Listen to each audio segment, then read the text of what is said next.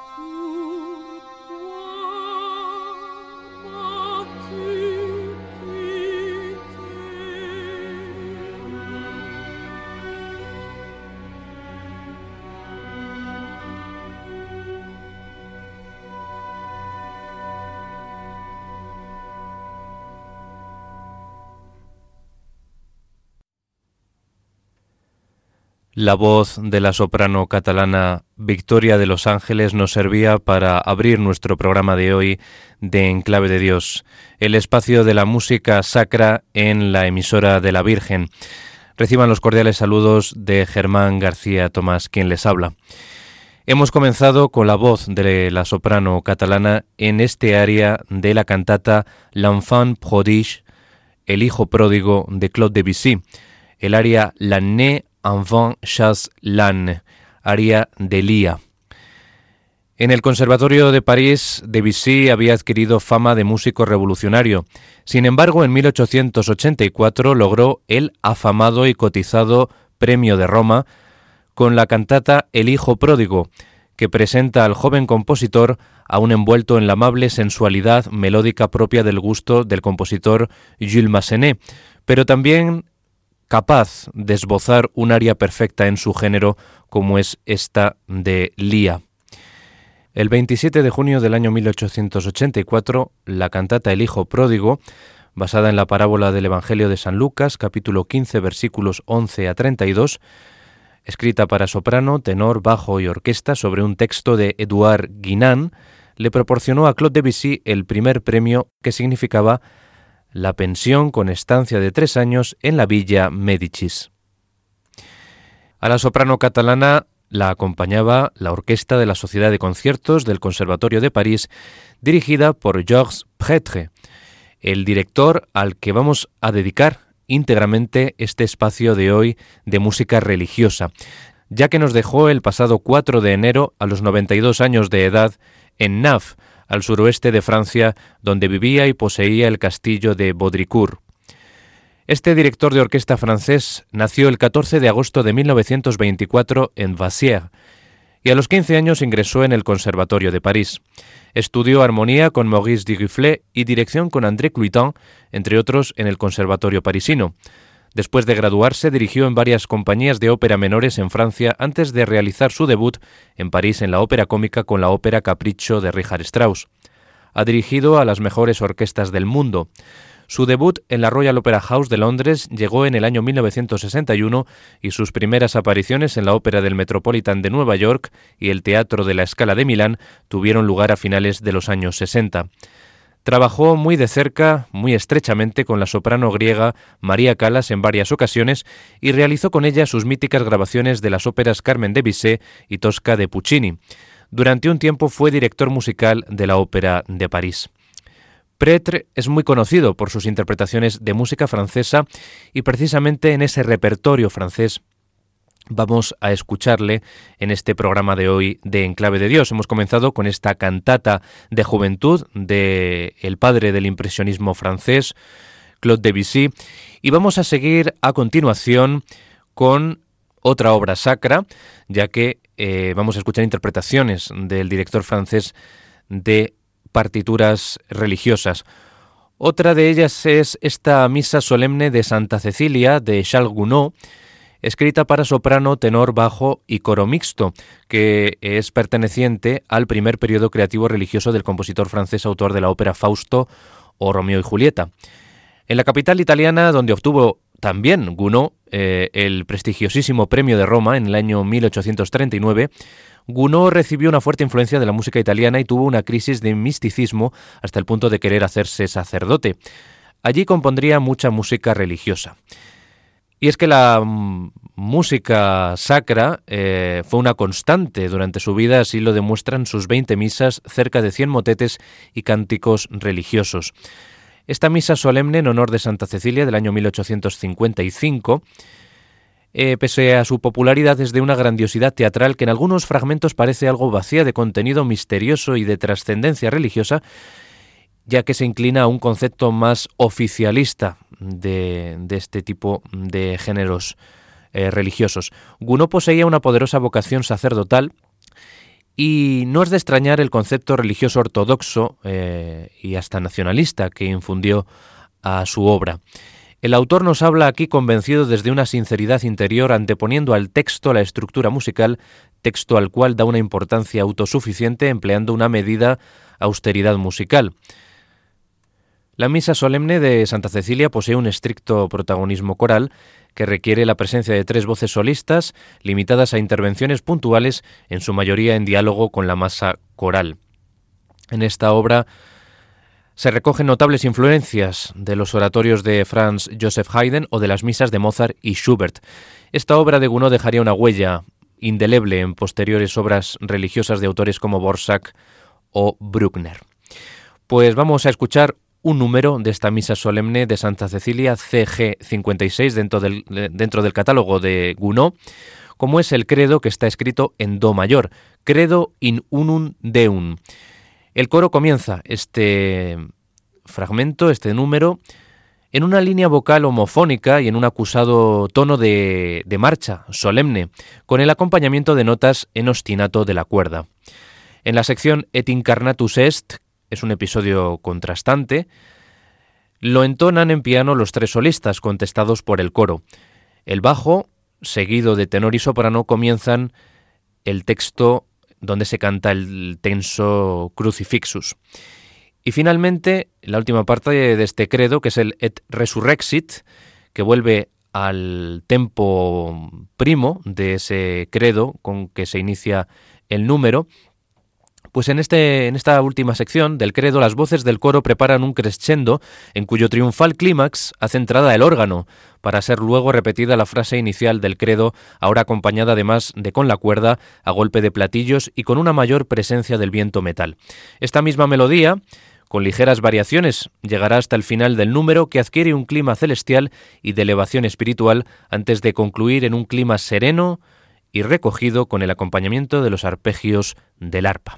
Vamos a escuchar la versión que grabara Georges Pretre al frente de la nueva Orquesta Filarmónica de Radio France y los coros de Radio France con los solistas Barbara Hendricks, soprano, Logans Dahl, tenor y Jean-Philippe Lafon, barítono, en este credo de la Misa Solemne de Santa Cecilia de Charles Gounod.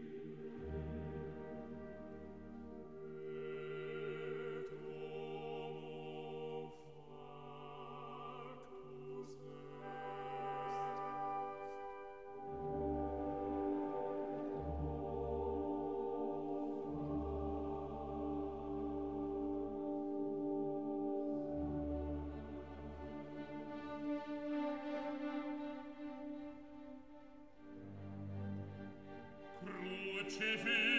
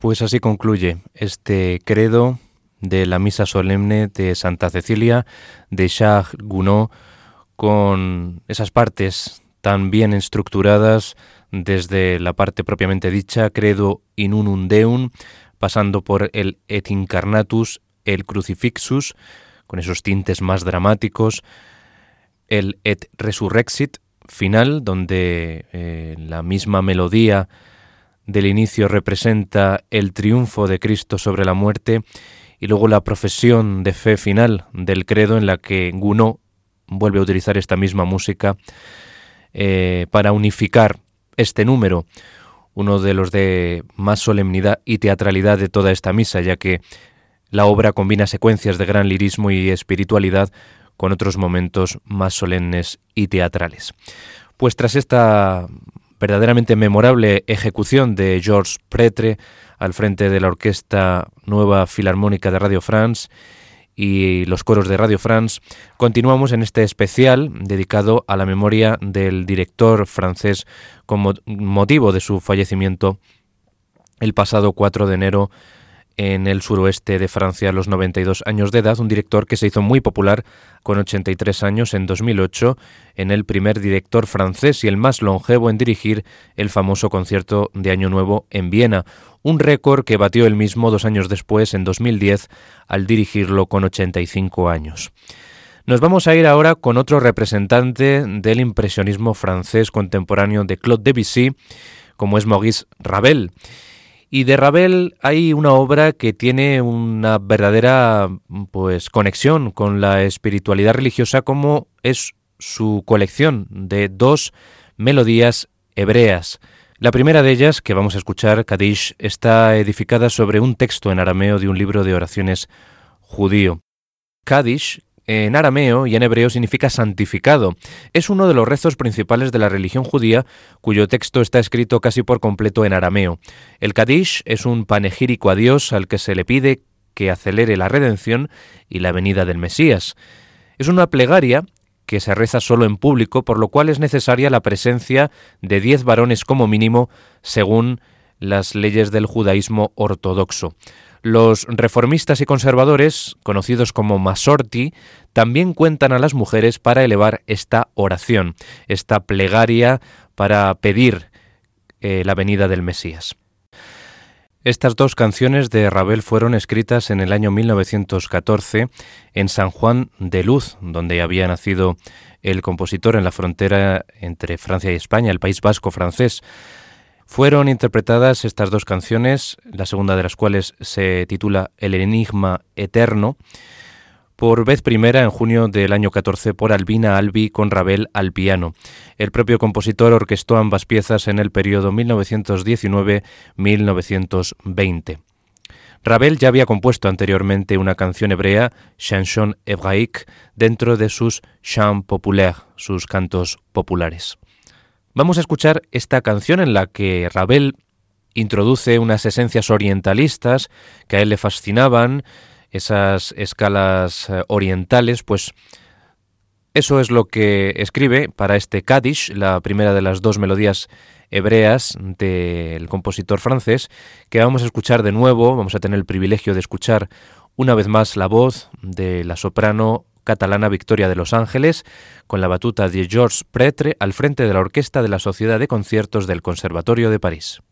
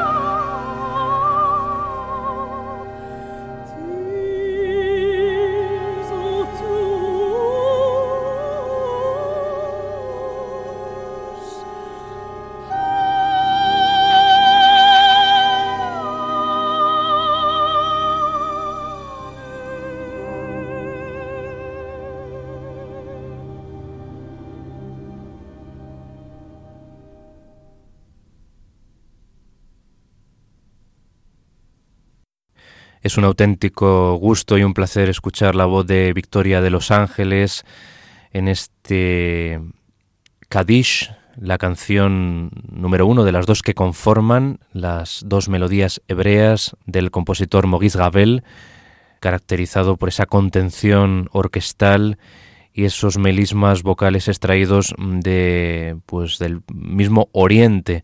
Nos remiten al universo evanescente de Oriente, una canción que en suma refleja ese gusto por lo oriental que tenían los compositores franceses a comienzos del siglo XX y sobre todo los compositores de la tendencia impresionista a la que perteneció en cierta medida Maurice Ravel.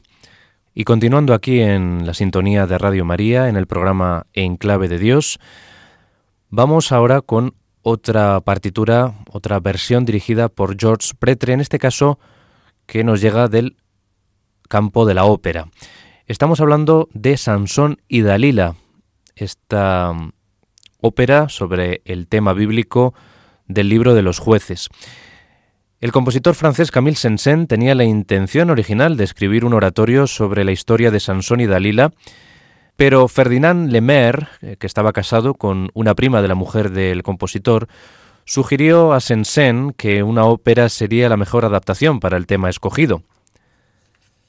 El compositor propondrá, por lo tanto, a Lemaire la elaboración del libreto mientras él elaboraba su propia concepción del escenario para esta ópera, tras abandonar la intención original de componer un oratorio. Y es que esa intención se remitía al año 1866, que es cuando decide componer el tema como oratorio Camille Saint-Saëns. Algunos fragmentos se habían interpretado ya en conciertos privados, pero no tuvieron una acogida favorable. Bajo la influencia del fracaso francés en la guerra franco-prusiana del año 1870, el compositor reanudó el trabajo de composición de Sansón y Dalila y quiso dar a sus compatriotas una lección a modo bíblico. La humillación y la impotencia de los israelitas recuerdan en esta ópera la del pueblo francés frente a la Prusia de Otto von Bismarck.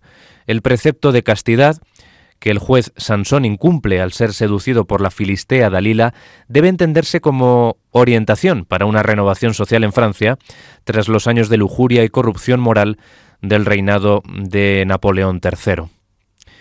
Pese al empeño de Camille Sensen por adaptar la historia al escenario operístico, el diseño épico de Sansón y Dalila permanece arraigado al oratorio, ya que las escenas por separado son sólidas como estatuas de sal. La narración predomina en todo momento sobre la acción de los hechos, el coro tiene un papel muy central en esta ópera. En la introducción, por ejemplo, el tema divino que Sansón repite incesantemente en sus invocaciones a Dios recuerda casi a un himno de carácter luterano. Los matices melancólicos que, por otro lado, ilustran el trágico destino de los israelitas contrastan con el mundo voluptuoso y colorido de los filisteos.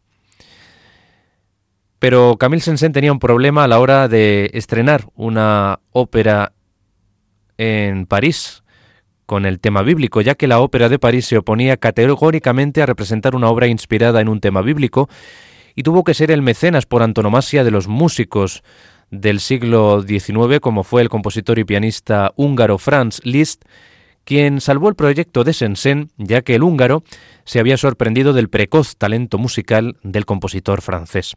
Liszt convenció personalmente a la corte de Weimar para montar allí la ópera, y había prometido a Sensen una verdadera recreación espléndida e integral, la cual efectivamente tuvo lugar el 2 de diciembre del año 1877 en el Teatro de la Corte de Weimar.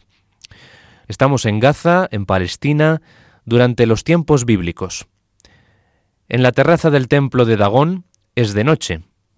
Tras una breve y tenebrosa introducción orquestal, los hebreos, sometidos al yugo de los filisteos, imploran al Dios de Israel, la plegaria de los hebreos se hace más y más intensa cada vez. Hemos visto nuestras ciudades arrasadas y preguntan desesperados a Dios, ¿Has roto los juramentos divinos hechos a nuestros antepasados? Entonces, su líder y caudillo, el juez Sansón, intenta arrancar la melancolía de los hebreos.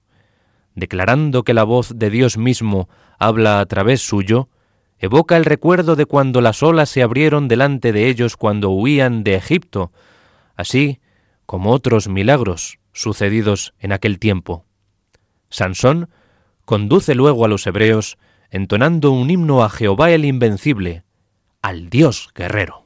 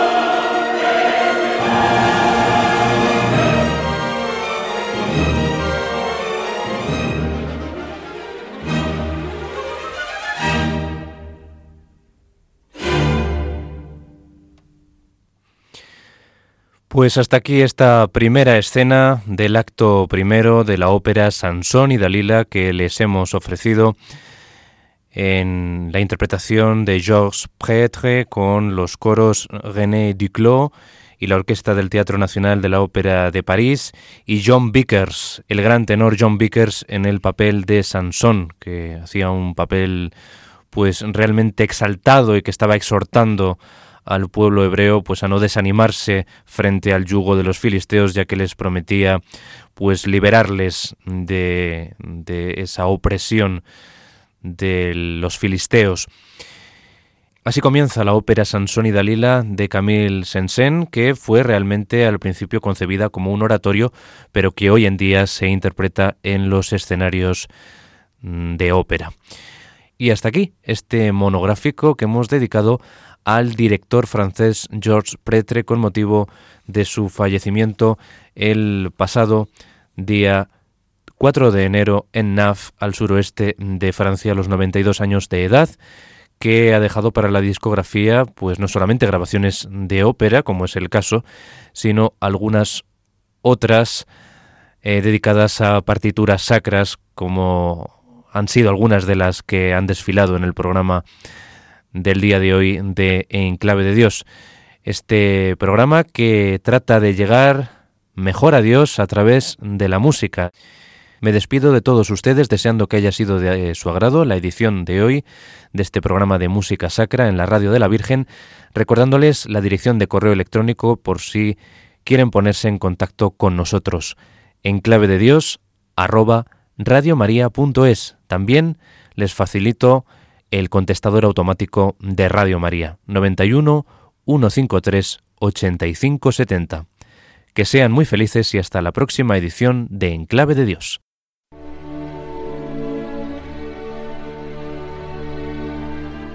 Y así termina Enclave de Dios con Germán García Tomás.